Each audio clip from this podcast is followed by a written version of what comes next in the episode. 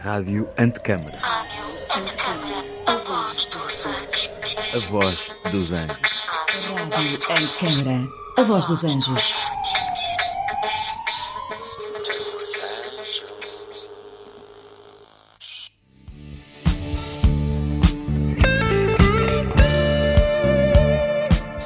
a Maria do Carmo Caldeira e Ana Morgado do Estúdio Blanco.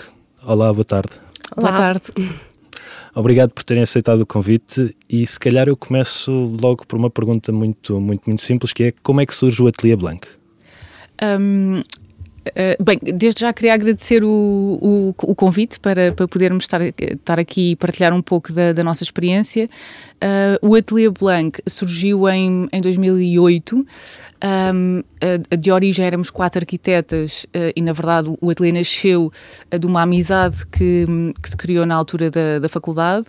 Um, em 2010 o, o ateliê ganhou outra dimensão e, e consolidou-se mais. Uh, e depois desde 2014 um, que somos duas sócias, eu e a Carmo. Eu acho que o nosso grande, este 2010 este salto que, que nós demos um, aconteceu com, ou seja, o primeiro concurso que nós ganhámos, uh, que o objetivo era construir uma, uma habitação modelo e de baixo custo para o Ghana, era uh, construir um protótipo e, e, isso foi, foi fundamental para nós conseguirmos na altura definir, para além da encomenda da, da prática de, uma arquitetura mais tradicional que sempre fizemos, um, uma outra arquitetura uh, mais assente em responsabilidade social e em, e em, sustentabilidade. Acho que a marca foi 2010, mas não, não me vou adiantar mais. Sim. Isso por acaso é. Eu não, eu não conhecia o vosso trabalho até, até este ano, para ser sincero e, e, minto ao mesmo tempo, porque tenho no quarto do meu filho uma lâmpada uh, feita de origami que eu depois descobri que tinha sido concebida e projetada por vocês e se calhar as primeiras até mesmo feita. E tem uma ligação à arquitetura. Exatamente, fazia parte uhum. do, de uma angariação. Mas o Pedro Campos Costa, que está aqui também, ainda para mais no estúdio, caladinho, para ninguém ouvir, mas a gravar tudo, uh, apresentou-me e falou-me no vosso trabalho e disse: Pedro, pá, uh, o Estúdio Blanco que eu também não conheço pessoalmente, mas já fez muito trabalho interessante, quer a nível de materialidade, porque estávamos a falar de taipa, mas também a nível das áreas por onde entrou. E se calhar eu volto a passar, porque isto ninguém me quer ouvir a mim, querem-vos ouvir a vocês, uh, para a Carmo. E vocês continuam, uh, têm esse concurso e depois também ganham ou trabalham numa série de outros concursos, como o Rural Sports Center e outras coisas que, que vão fazendo lá fora. Exatamente, portanto, isto foi assim uma, uma sequência temporal muito, muito próxima e até um bocadinho inesperada, mas ganhámos balanço e, e pegámos em, em dois projetos. Um, o primeiro que referiste, o Rural Sports Center, foi também fruto de um, de um concurso uh, promovido pela Nike e pela Architecture for Humanity e que hum, teve como prémio um, uh, um contributo financeiro considerável uh, para podermos construir uh, uma, uma instalação desportiva. O, o, o, concurso tinha como desafio perceber como é que o desporto podia ajudar uma comunidade carenciada e, e, nós fomos um dos projetos vencedores. E, e, propusemos um complexo desportivo em São Pedro Apóstolo, no México, que tinha, tinha uma série de valências, tinha até uma coisa bastante única na região, que era uma represa onde eles podiam andar de, de caiaque, que foi depois um sucesso, eh, e tinha também um forte sentido didático. Nós tínhamos três edifícios de apoio a estas instalações desportivas e, propositadamente, cada edifício tinha, era feito numa técnica de construção diferente, porque uh, sempre pensámos que era importante capacitar a comunidade também uh, com, com este processo e, e, portanto, o intuito era que cada a comunidade, ao envolver-se no processo construtivo, aprendesse um bocadinho diferentes valências da construção. E assim temos um, um, edifício que é, que é mais uma pala de ensombramento, toda ela em bambu, depois uns, uns balneários feitos de adobe e depois um sítio mais para guardar materiais feitos em taipa. Uh, depois eu tive a sorte de poder estar lá uh, uh, também um bocadinho de mãos na massa eh, e, e, e, visitar a evolução deste, deste projeto e ver esta comunidade a trabalhar e foi, foi realmente um grande, um grande entusiasmo. depois, eh, quer dizer, já, já tínhamos o, o Imaging Ghana que a Ana falou, este Rural Sport Center. Pensámos, é isto que nós queremos fazer, uh, porque de facto nós desde a origem do, do, do ateliê tínhamos aqui dois princípios muito importantes para nós, que era um bocadinho da sustentabilidade e do compromisso social, porque ganhámos esta consciência após a faculdade que a maior parte dos arquitetos eh, projeta para os 10% da população mais rica do mundo. E que está muito bem, tem o seu lugar, mas então e os outros 90%? E, e portanto, um bocadinho embebidos deste, deste espírito de querer claro que não está ao nosso alcance salvar o mundo nem acabar com estes problemas todos, mas claro que os arquitetos também podem ter um papel e dar o, dar o seu contributo. Um, um bocadinho nesse contexto, surgiu a, a, vontade de criar uma associação sem fins lucrativos, que é a Adobe for Women, inspirados num projeto que agora deve ter bem, uns 30 anos, de um, de um, arquiteto local, que na altura ajudou 20 mulheres a construírem as suas próprias casas. E nós pensámos replicar muita filosofia desse, desse projeto e com a ajuda do, do padre local foram identificadas 20 mulheres. Que uh, depois viraram 23. Que depois viraram 23, uh, num contexto que acho que a maior parte também terá noção, quer dizer, estamos a falar no México, em que a maior parte do, dos homens uh, imigra à procura de melhores condições de trabalho, depois acaba por não regressar, as mulheres estão sozinhas, com fraquíssimos meios de subsistência, a cargo com os seus filhos, um, e portanto uh, era muito esta ideia de dar-lhes uma casa que elas pudessem chamar sua e também investir muito na tal capacitação. Portanto, todas as mulheres estiveram envolvidas no fabrico dos adobes com que as casas eram feitas, daí a associação chamar-se Adobe Women. Um, e também ganharam com isto um meio de subsistência adicional, porque elas passaram a vender adobes para fora. Não se calhar só, vou só interromper dois sim, segundos. Sim. Podes explicar o que é que é adobes? Eu sei, mas se calhar há muita gente que me está a ouvir pode não ter a mais pequena pois, ideia exatamente, do que é. realmente. adobes são uma espécie de tijolos feitos com, com terra e, e, e palha ou algum elemento aglutinador neste, neste, caso, caso, até muitas vezes era usado estrume de burro, porque era o que estava mais à mão, um, ehm, e que secam ao sol, e, e pronto, e com isso se, se erguem as paredes da, da casa.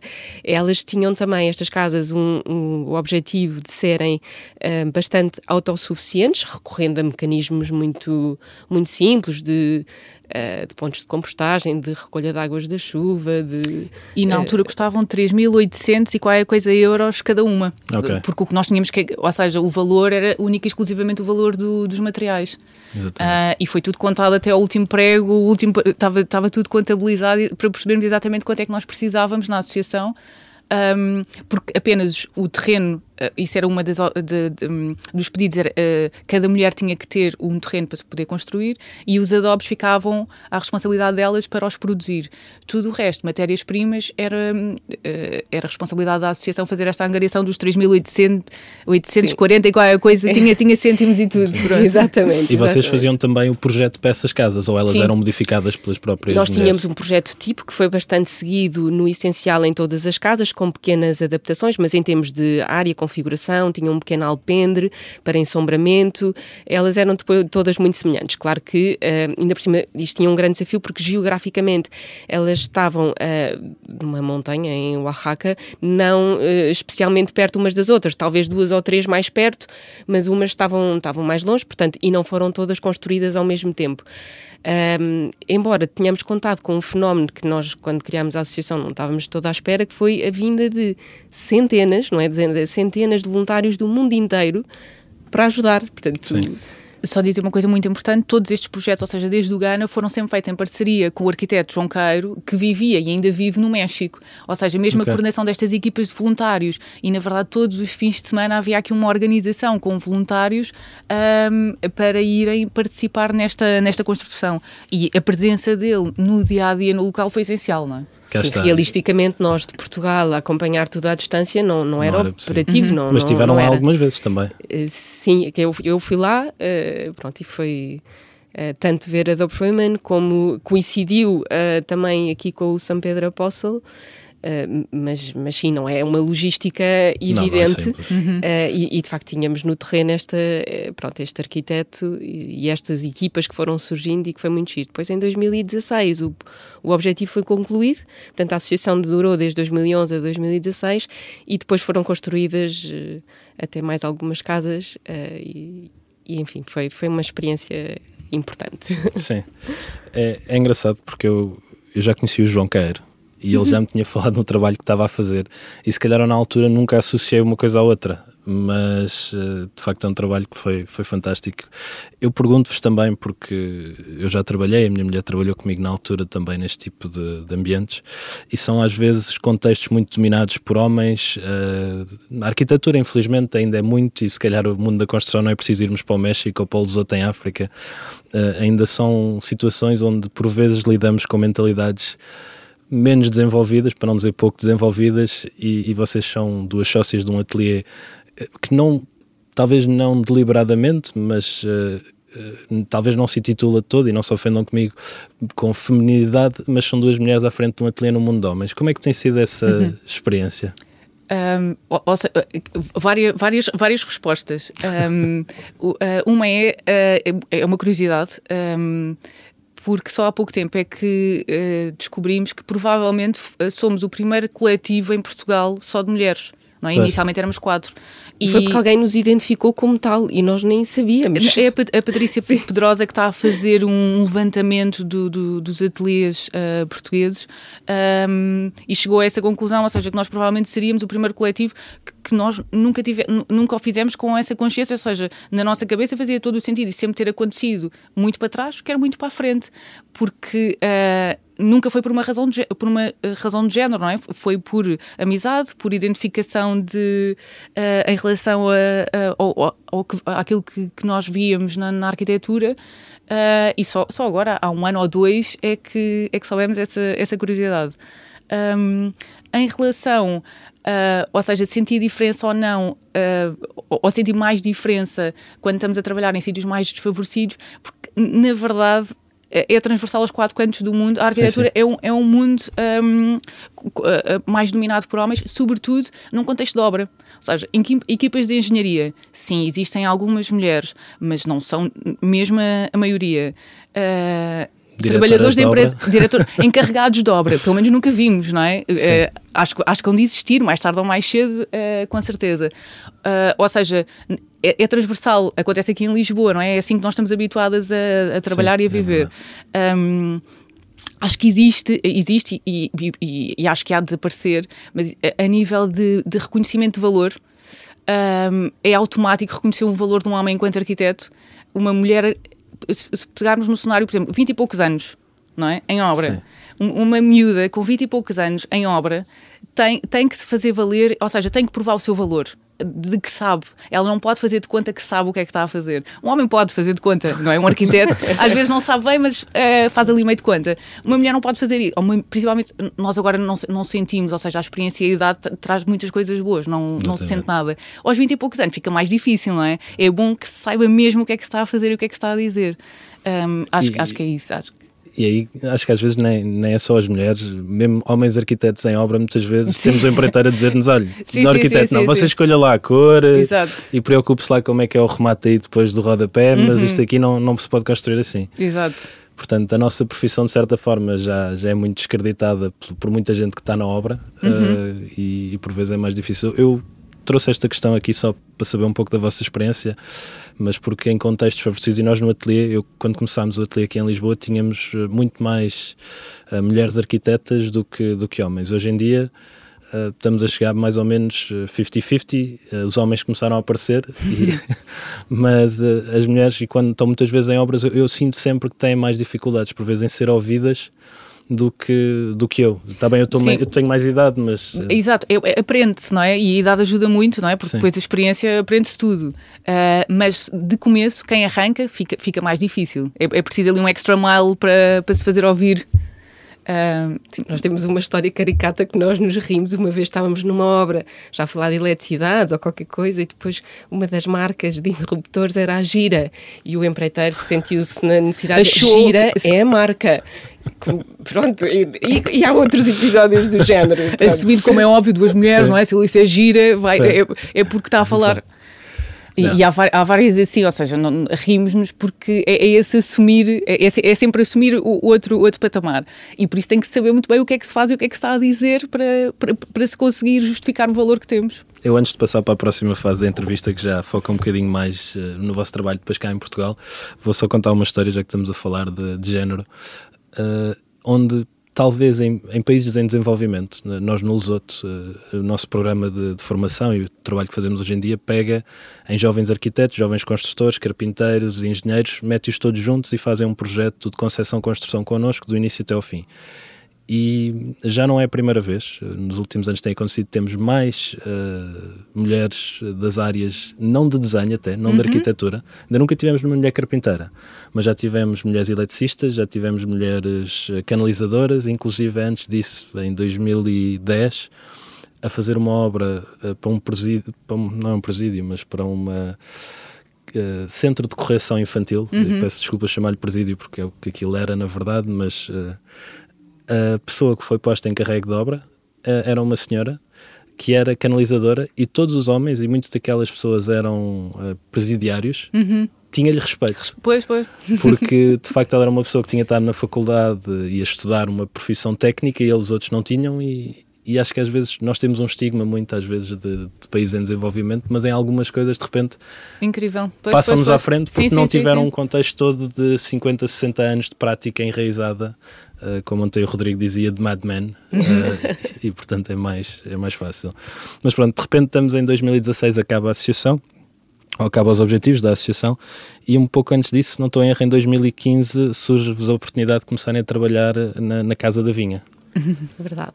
E a Casa da Vinha é um projeto, de alguma forma, que, que foi aí que, que, a conversa com, com o Pedro Campos Costa começou para eu ver o vosso trabalho e depois de repente encontrei toda uma série de, um de coincidências Uh, e esta é uma casa que o material principal de, de, projeto, ou aquilo que vocês ambicionavam explorar, é a taipa. Uh, pronto, é um material muito português, uh, tem um nome português, é ligeiramente diferente de, de outras tecnologias semelhantes. E eu vou, vou, deixar que vocês falem sobre isso, porque eu, não, eu sei muito pouco sobre taipa, para ser sincero. Então, a Casa da Vinha, de facto, é um, é um projeto muito, muito especial para nós. tivemos, tivemos a sorte de encontrar um cliente Uh, de ter um cliente que acreditou desde o início na, na nossa proposta, que passava por introduzir a taipa uh, como material de construção. E porquê? Porque estamos numa propriedade agrícola, de facto a casa, como o nome indica, está no meio da vinha, um, ali no Conselho do Montijo, não é de grande tradição de taipa, mas começámos a perceber que no enquadramento uh, em que a casa se encontrava, no potencial que a terra uh, do, do, terreno parecia ter, no interesse, obviamente, não é? já tivemos a falar disso que tínhamos sobre esta técnica de construção e nas mais-valias reconhecidas desta técnica de construção, achámos que fazia, fazia sentido propor. E, e de facto, este, este cliente acreditou, gostou um, e, e, assim, e assim nasceu a Taipa na, na Casa da Vinha. Uh, claro que um, nós é, também tenho que referir que, que, sempre tivemos aqui uma, um mentor muito, muito importante, desde desde o Emerging Ghana. Isto é uma técnica milenar que não se aprende, nós também não podemos ter a presunção de ah, estudei umas coisas e li umas coisas e agora sei fazer isto, não é? Uh, que é o arquiteto Henrique Schreck, que foi sempre uma, uma grande ajuda e de uma disponibilidade enorme. Paciência, e, muita paciência. Tanto que, que, que quer dizer, que nos ajudou, visitámos N obras dele, nos ajudou nos testes da Type, nos ajudou uh, tecnicamente, porque nós também aqui na Casa da Vinha tínhamos aqui o desafio de querer aliar uma, uma arquitetura, uma casa mais contemporânea a uma técnica vernacular. Uh, portanto, esse foi dos principais desafios da, da Casa da Vinha uh, e, e, tecnicamente era preciso vencer aqui alguns obstáculos. Portanto, uh, mas sim, basicamente foi assim que, que, surgiu este projeto. Para quem não conhece a Taipa, peço outra vez, podem explicar um pouco como é que ela é processada, como é que é o processo então de construir em Taipa? O processo de construir em taipa é, é fascinantemente simples, ou seja, existem várias variantes, mas pelo menos o que nós fizemos na, na, na Casa da Vinha é terra crua, não é?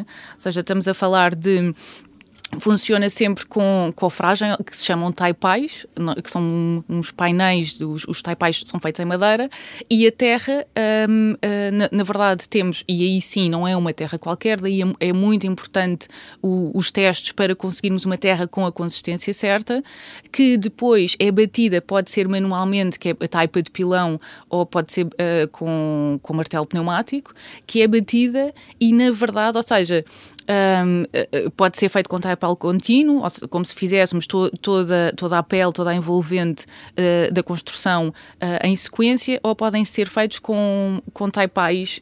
um, Os tradicionais têm os dois tradicionais, metros. uh, com dois metros. Uh, e muitas vezes o que acontece é que dá para estar duas equipas, se for com os tradicionais, dá para estar duas equipas ao mesmo tempo que eles vão rodando à volta da casa, não é? Porque mal se acabe de bater a taipa até encher o taipal, os taipais são removidos, está pronto, avançamos para o próximo. E, e- A, a taipa tem esta grande mais-valia de ser autoportante. Portanto, a maneira como nós a usámos eh, desde o Gana aqui foi em taipa autoportante. Há sempre, há aqui às vezes algum estigma também, algum receio, é preciso, ah, uh, estrutura. Não há Então, estrutura. não há estrutura, portanto, E conseguiram fazer isso em Portugal? Sim, sim, sim.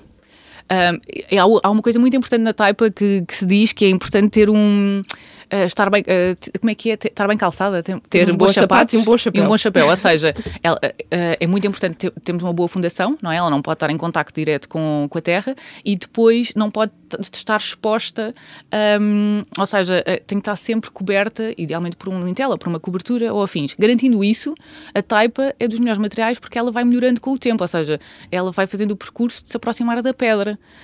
Um, e isso é fascinante. E para além da vantagem, não é? Que é um material que existe, não, não, não precisamos estar à espera de fornecimentos externos. Não é? Claro, Ela existe tal. cá.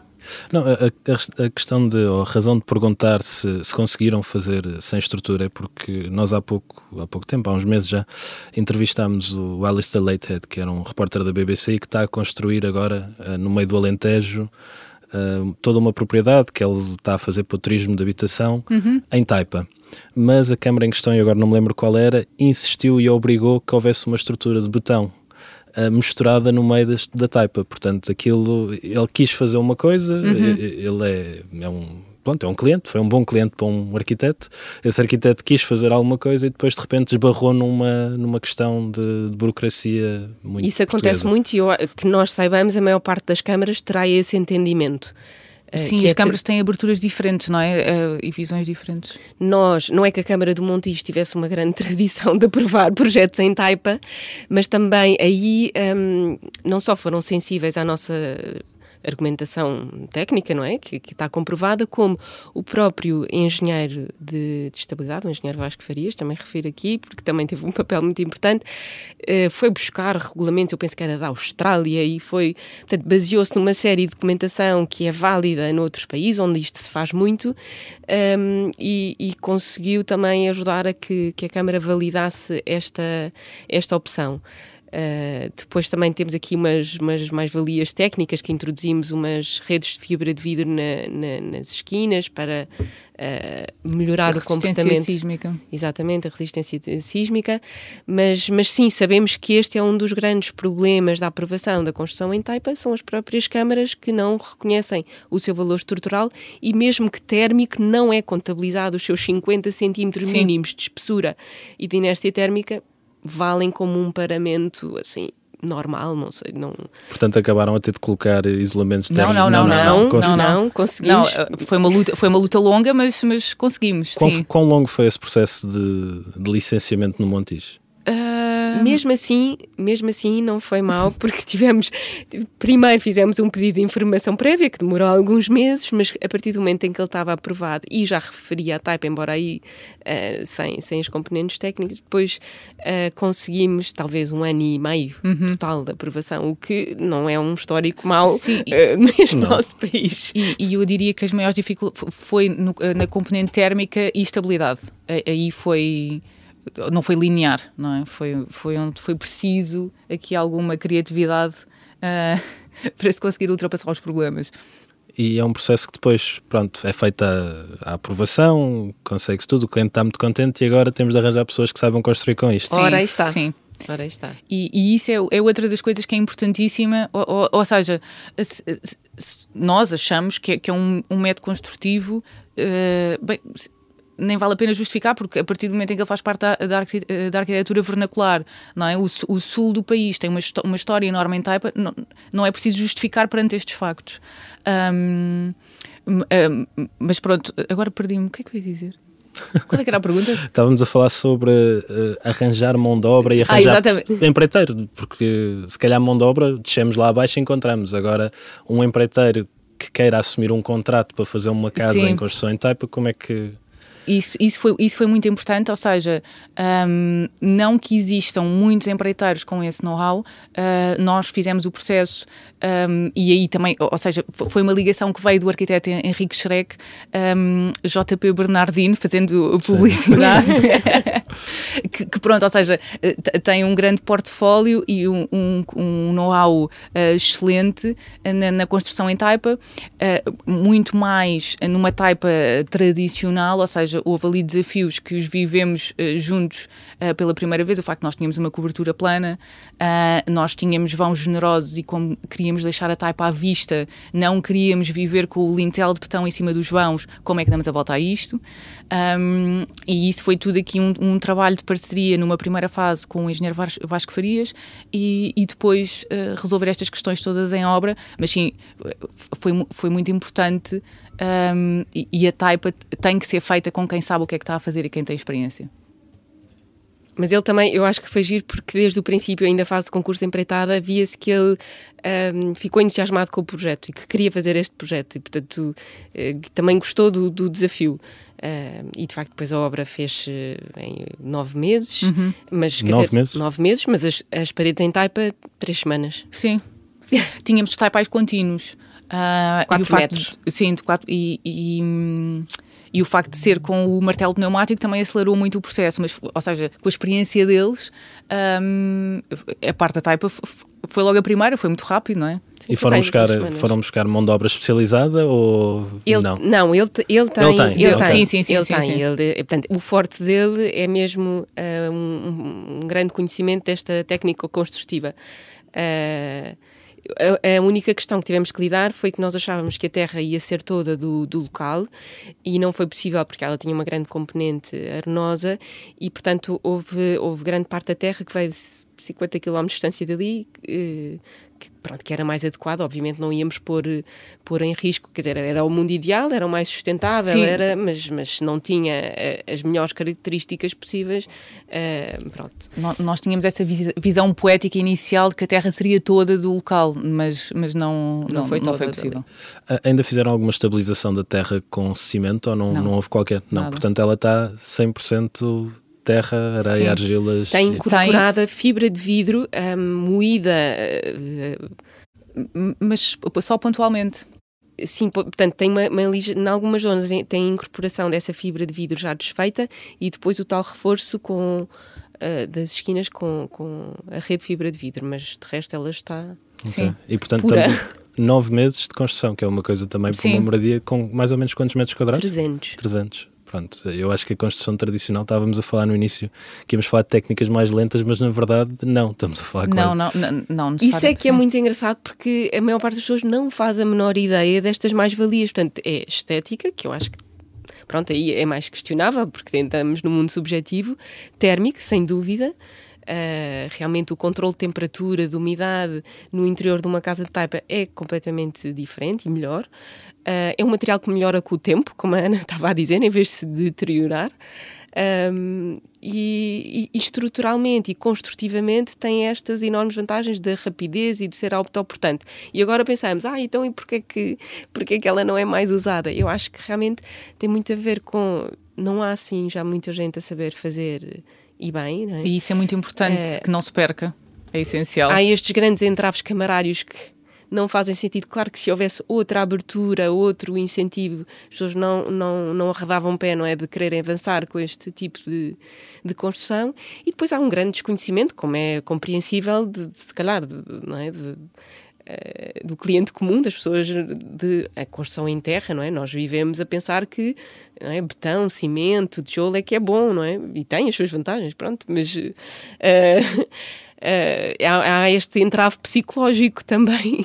E Pronto, e, e, do ponto de vista de custo, se pudermos falar um bocadinho sobre isso, não, não sei se podem ou não, é um material que é substantivamente mais caro do que tecnologias tradicionais, mais barato. Estamos em 2015, hoje em dia, claro, completamente diferente, mas foi-vos pedido na altura alguma análise? Foi, foi. Foi, comparativa? Foi pedido, porque obviamente que o fator custo para um cliente particular não é, também tem, tem muita relevância, eh, um bocadinho, eh, até porque toda, toda a construção desde o início tinha como objetivo ser bastante uh, low cost, ou seja, a casa, apesar de ser grande, é muito simples na sua construção, nos seus princípios, na maneira como está distribuída, não, não, não se corre de grandes luxos, chamemos-lhe assim.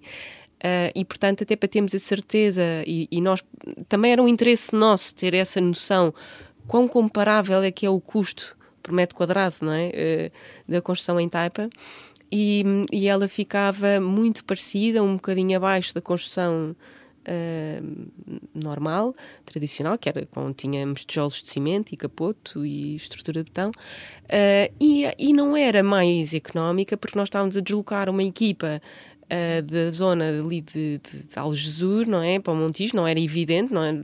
Portanto, isso também se refletiu, obviamente, e porque lá está, não, não, é, como não é uma coisa não tem uma profusão tal que, que podemos amortizar custos de, eh, de, outras formas. Portanto, era preciso vir mesmo essa mão de obra dali. E, e também porque tinha esta, estas soluções muito específicas de se tivéssemos ido por uma cobertura com estrutura de madeira e telha uh, convencional, se tivéssemos feito só janelas pequeninas uh, com vãos tradicionais, com... o custo tinha sido inferior. Inferior, sim. Portanto, a estrutura da cobertura é uma estrutura, ela e sim já é uma estrutura de madeira, madeira. temos um litel de, de betão, então. temos uma estrutura de madeira lamelada, um, pronto, e depois isolamento, piroca, uhum. impermeabilização. Enfim. Fantástico. Então, só me falta perguntar uma coisa em relação a essa casa, que é uh, a vossa escolha pelo material, de, do ponto de vista de, pronto, do interesse que vocês já tinham por, por esse material, uh, é conhecido, mas do ponto de vista de sustentabilidade foi difícil uh, vender isto para o cliente, foi muito simples ele entender logo porque é que vocês queriam trabalhar com isto. Uh, Sim, eu, eu acho que foi numa, ou seja, numa, numa fase inicial, eu, um, isso foi logo, foi logo apresentado, ou seja, foi de uma altura relativamente cedo do projeto que a Taipa passou a fazer parte, passou a fazer parte dele. Um, a, a, casa, na verdade, ela é constituída por três volumes. Um, o volume das zonas sociais é que é construído em taipa e depois os outros dois volumes são em construção tradicional. Isso, isso também resultou aqui de um compromisso, não é? De um compromisso e também tínhamos uma questão de área. Ou seja, todo o programa, a, a taipa tem essa desvantagem, não é? Temos 50 centímetros de paredes exteriores. Um, e nós estávamos limitados uh, por estarmos num terreno agrícola, uh, pronto, com as condicionantes locais só podíamos ir até um X de construção e estávamos já no limite e, portanto, quanto se todas as paredes tivessem essas espessuras, estávamos a, a, comprometer um bocadinho a área útil e o programa que o cliente precisava de inserir na, na casa. Portanto, foi também por isso que, que chegámos ali a um compromisso. E, no fundo, como foi tomada esta decisão numa, numa fase inicial, foi ali um bocadinho distribuir o, uhum. o risco. Uhum. É uma coisa que é. Eu hoje ainda não falei disso e estava a tentar evitar, mas infelizmente vou ter de entrar por esse tipo de caminhos novamente. Uh, é um bocado uma burocracia estúpida, às vezes, que temos na, na, forma como os nossos códigos de construção e regulamentos são feitos. Porque é que a área bruta de uma casa varia, ou acaba por variar tanto? Tecnicamente varia, obviamente, uhum. pela espessura da parede, mas porque é que um cliente que vai ter uma área útil igual é privado de construir com uma parede termicamente mais eficiente, e isto pode-se ver em tudo. Nós temos projetos onde uh, uma construção tradicional, se calhar era melhor trabalhar com 10, 12 centímetros de revestimento térmico e acabamos a trabalhar com 6 porque já cumpre um regulamento X e e, e reduz a área. Sem dúvida, sim, bruta. sim, sim, sim. E, e, era o que a Carmo estava a dizer, a nível da térmica, que a, a Taipa tem dos melhores desempenhos que existem, um, depois a nível de certificado energético e todo o projeto da térmica, a, a classificação era, estava no, no limite do, do, aceitável, do precisam de introduzir isolamento.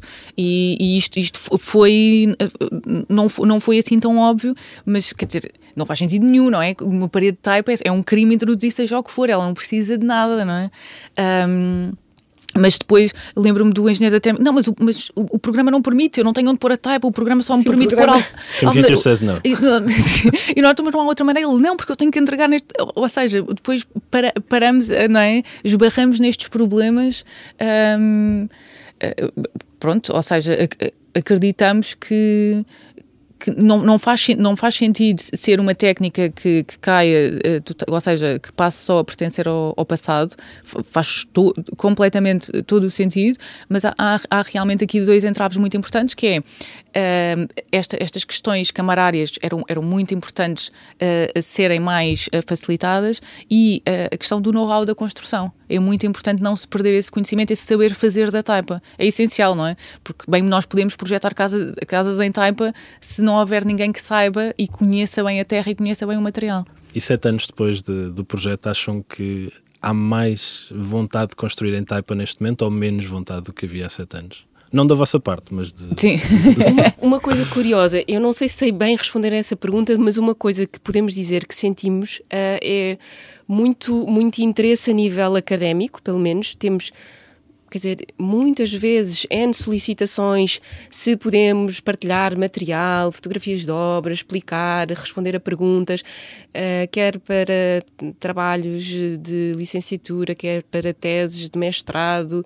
Uh, isso é, e Portugal e pelo mundo fora. Portanto, é, continua a ser muito frequente uh, sermos confrontadas com, com perguntas sobre Casa da Vinha, a nossa experiência de, de construir em Taipa, etc. Portanto, pelo menos isso eu já vejo como um bom sinal, porque da nossa experiência, a Taipa foi uma descoberta pós-faculdade. Nós, acho que passámos o curso inteiro completamente. Sim, sim, não. não. não, estávamos minimamente espertas. Acho que posso dizer que nunca ouvimos falar de construção em Taipa e de repente abriu-se um mundo à nossa frente uh, que não era novo, pelo contrário. E como é que nós nunca ouvimos falar disto? Um, e claramente que, que já não é assim. Um, portanto, isso dá-me dá a sensação que de futuro, não é se há esse interesse a nível da fase de estudos e de formação dos arquitetos, quer dizer que poderá haver interesse em que isso seja implementado. Acompanhamos algumas associações e trabalhos mais lá fora que, que, que fazem coisas em, em, com terra, nem todas são taipa, nem todas são neste purismo, se calhar, que estávamos aqui a descrever, mas que eu acho que tiram muito partido desta, desta mais-valia, deste eh, estética e cromática de, deste material e que chama muito a atenção e que não deixa ninguém indiferente um, cá em Portugal. Vamos, sabemos de algum trabalho que vai surgindo, que, mas, mas acho que temos a consciência que não é de toda ainda uma coisa muito, muito comum, mas no fundo é, eu acho que tem que haver aqui uma conjugação de, de esforços para, para que esta técnica passe uh, ou volta a ser mais usada, porque ela faz sentido em certos contextos, em certos programas, não é? Obviamente não é agora tudo construir em Taipa, não, não é isso que estamos a dizer, uh, mas é preciso haver aqui um alinhamento de alguns astros. Mas enfim, essa, essa, esse interesse académico é muito, muito notório e, portanto, uhum. faz-me ter esperança que, que isto não morra. Sim, sim, isso é fantástico, porque no fundo se não há pessoas a aprenderem, quer do ponto de vista da arquitetura, quer do ponto de vista de pessoas a trabalhar, eh, acaba por ser uma técnica que vai para o passado, vai Sim, para as enciclopédias é do vernacular e, e, não a vemos mais. E é uma pena. Bom, pelo, mas pelo menos interesse existe, não é? Porque desde que a, desde que a Casa da Vinha ficou com. Uh, este ano, este ano já, já tivemos uh, várias solicitações sempre de. Ou seja, é uma coisa que não desaparece. Quando nós, nós sentimos que é constante o, o interesse pela taipa. Por, acho que por aí é um bom sinal. E clientes a pedir-vos casas em taipa após a Casa da Vinha? Clientes cada vez mais preocupados com um, uma construção sustentável. Sim, Especificamente taipa acho que não. Sim, tivemos um, um, turismo no Algarve, mas depois Sim. que teve ali uns entraves alheios à taipa, pronto, que ainda está ali num, num limbo. Um... Mas temos sentido cada vez mais o interesse, ou seja, nessa consciência da responsabilidade, da sustentabilidade da arquitetura, da uh, Passive House e afins, especificamente Taipa não, mas aí estamos cá nós para... Claro, para, para promover. Sim. Eu... E tivemos, desculpa interromper, tivemos mais de clientes estrangeiros um, também algum início de, não é, de, de, conversas, de interesses, mas depois, eh, provavelmente também por dificuldades eh, operativas e logísticas, eh, algumas coisas não. Quer dizer, as coisas não seguiram Mas, mas sim, sentimos que lá, lá fora uh, pessoas. Ah, eu queria construir uma casa assim, uma casa sustentável. Uh, enfim, é, é, preciso ter um bocadinho de paciência esta nossa área mesmo Sim, assim. faz parte. uh, só uma questão, não sei se sabem ou, ou, se calhar a melhor pessoa para, para falar sobre isto depois seria a própria empresa JP Bernardino para saber como é que tem sido a experiência deles, mas numa altura em que estamos a ver todos os materiais a subir de preço enormemente grande parte por causa uhum. das matérias-primas, será que a Taipa agora está-se a posicionar como material que do ponto de vista de custo será cada vez mais interessante e mais competitivo. Não, não há aumento do custo da terra, não é? Não, a, a, única coisa que poderá haver aumento é se a Taipa realmente tiver que não for do local, só se for o, o valor da gasolina, gasóleo e do transporte. Só se for aumento do, do transporte. Porque na não, Taipa em si faz não. Sentido, não, não é? tinha pensado nisso. Acho que é uma, uma reflexão Sim. interessante e que faz, que faz todo o sentido. Uh, bom, Portanto, se alguém, esteja a ouvir. Se alguém estiver a ouvir e, e, no Montijo em particular, olhem, pensem significativamente, seriamente em trabalhar a próxima casa em Taipa. Exatamente. Uh, não, ou, ou, seja, na verdade, todo o sul de Portugal. Exatamente. Aí, aí não há sequer dúvidas, uh, é um bocadinho menos óbvio se formos, se formos para o norte, porque a, a, construção tradicional já, já, já, não, já não é caracterizada por ser, por ser em Taipa, mas tudo o que seja ao sul de Portugal não, não há dúvida nenhuma. Sim. E mais, um bocadinho mais perto, um bocadinho mais longe, há terra boa para construir na Taipa. Verdade. É assim, eu estou a adorar a conversa e, e, ficávamos aqui mais tempo, mas já vamos em 40 minutos, portanto, eu vou se calhar só fazer uma pergunta final que é uh, como é que foi, não em particular nesse projeto, mas como é que vocês descrevem ou descreveriam aquilo que vocês acham que deve ser a interação do arquiteto na parte da obra? Uh, porque é diferente ser arquiteto em obra e fazer arquitetura em projeto e em papel. É assim, claro que é, é, e tudo começa com, com a parte do, do, papel e, portanto, é muito importante termos, termos um bom projeto de execução, não é? Termos um, um plano bem, bem traçado e pensado. Mas claro que, uh, chegados à obra, uh, há sempre coisas que mudam, há sempre imprevistos.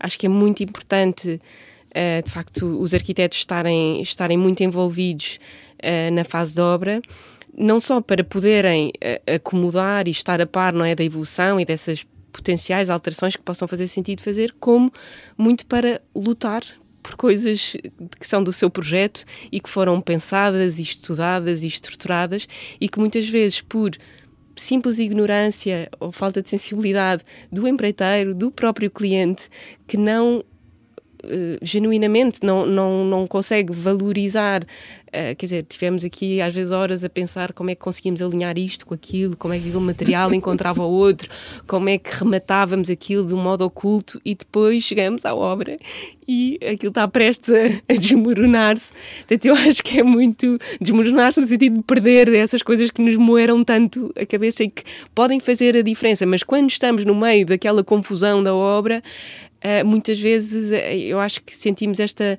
esta desilusão de não estão a perceber porque é que têm aqui os desenhos e, e, e, não, não, não seguem. E, portanto, às vezes é mais também para, para defender e não deixar cair coisas que são realmente importantes e definidoras. Portanto, não por uma imposição, não por uma uh, uma arrogância do, dos arquitetos que também os há, e, é? Sim, sim, e, é, não, e é preciso reconhecer isso, mas porque aquilo vai fazer a diferença e às vezes são coisas simples, mas essa simplicidade pode ser tão bonita e, uma mais-valia tão grande.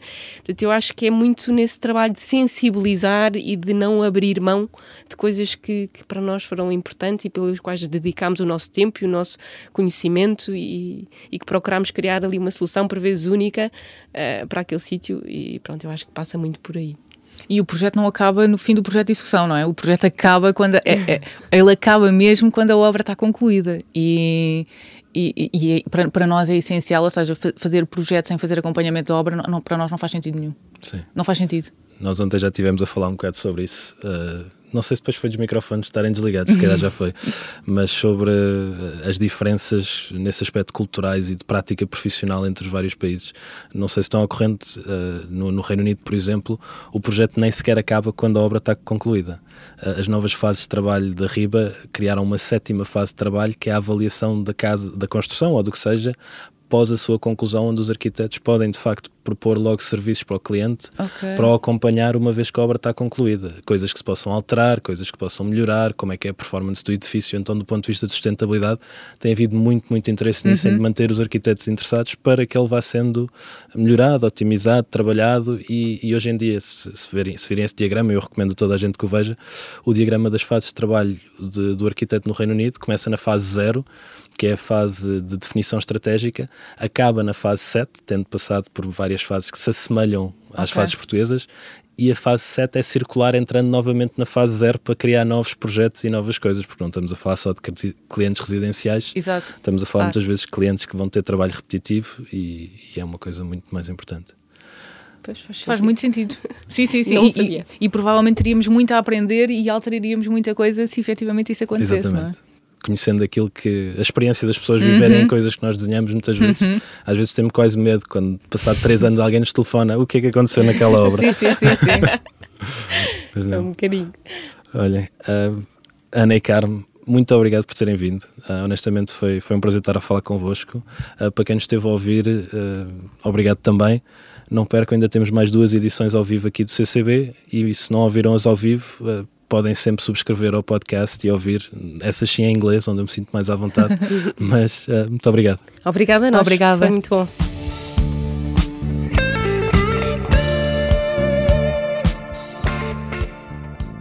A Rádio Antecâmara é um lugar de encontro heterogéneo, com uma programação diversa que junta várias áreas do conhecimento e membros da comunidade para expandir as noções sobre a complexidade urbana e questionar os paradigmas da arquitetura.